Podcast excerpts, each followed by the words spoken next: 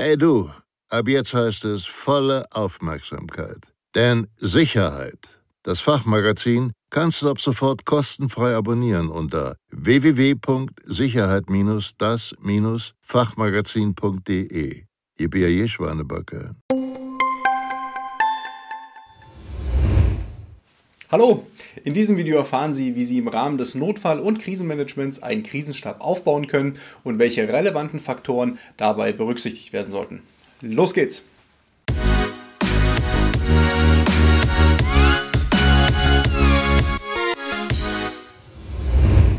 Hallo, mein Name ist Michael Blaumoser von der Sicherheits- und Krisenmanagementberatung SIOS Consulting. Und wie eingangs erwähnt, dreht sich dieses Video um das spannende Thema Aufbau eines Krisenstabs im Rahmen des Notfall- und Krisenmanagements von Unternehmen. Wir betrachten uns in diesem Video heute verschiedene Fragestellungen zum Aufbau eines Krisenstabs. Unter anderem natürlich die Frage, wie sieht es äh, mit der Besetzungsstärke aus, also wie viele Personen sollten in einem Krisenstab vertreten sein und welche persönliche Eignung sollten Krisenstabsmitglieder für die Krisenstabsarbeit und die Krisenbewältigung mitbringen. Zur besseren Veranschaulichung habe ich Ihnen vier typische Fragen zum Aufbau eines Krisenstabs mitgebracht. Beginnen wollen wir mit der Frage, aus wie vielen Personen sollte ein Krisenstab bestehen?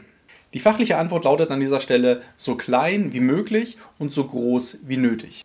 Der konkrete Besetzungsumfang ist von Unternehmen zu Unternehmen unterschiedlich.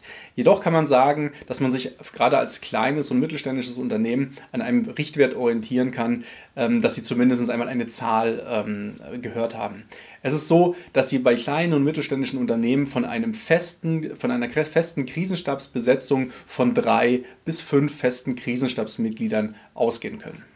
Unsere fachliche Empfehlung an dieser Stelle lautet ganz klar, betrachten Sie das Ganze immer unternehmensspezifisch. Machen Sie sich bewusst, dass der Krisenstab ähm, schnelle Entscheidungen und Maßnahmenumsetzung ähm, unter Stress und einer knappen Zeitressource treffen sollte. Das bedeutet, wählen Sie eine für Sie passende Besetzungsstärke, unter der Sie garantieren können, dass Sie Entscheidungen und Maßnahmenumsetzung schnell und professionell treffen können.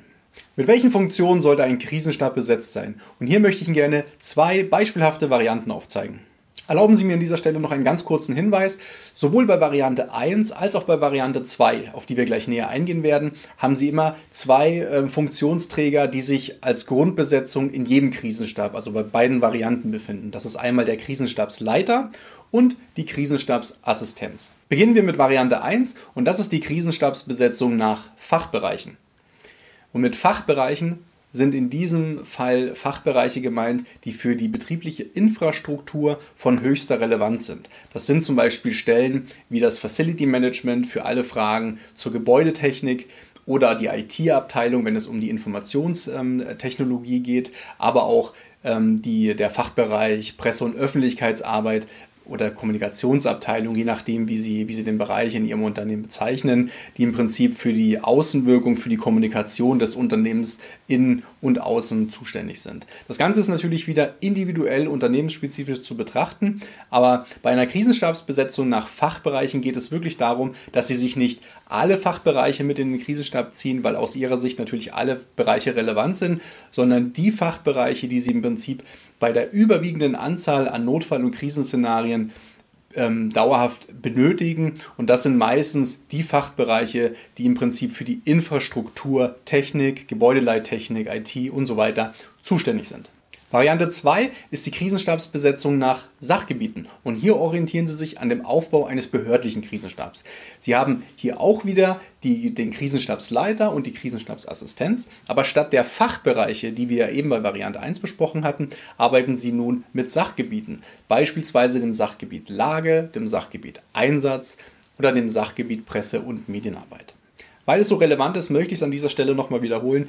Denken Sie bitte bei dem Aufbau und bei dem Besetzungsumfang Ihres Krisenstabs, wie bereits vorhin erwähnt, immer daran, so klein wie möglich und so groß wie nötig. Sie können sich jederzeit im Rahmen der Krisenstabsarbeit und der Lagebewältigung Fachberater hinzuziehen. Das heißt, ähm, fachspezifische Stellen, wie beispielsweise aus der Produktion oder dergleichen, die Sie dann eben im, im Krisenstab vorübergehend entsprechend mit einbinden. Aber machen Sie nicht den Fehler und sagen Sie, ähm, wir möchten ein, alle Abteilungen mit an Bord haben und sortieren dann aus, sondern rollen Sie das Ganze eher von hinten auf und sagen Sie, Sie halten den Stab so klein wie möglich Und wenn Sie im, in, bei der Lagebewältigung feststellen, Sie brauchen fachspezifische fachspezifischen Input, äh, weitere Informationen, dann ziehen Sie sich Vertreter aus den jeweiligen Fachbereichen einfach in den Stab sukzessive hinzu.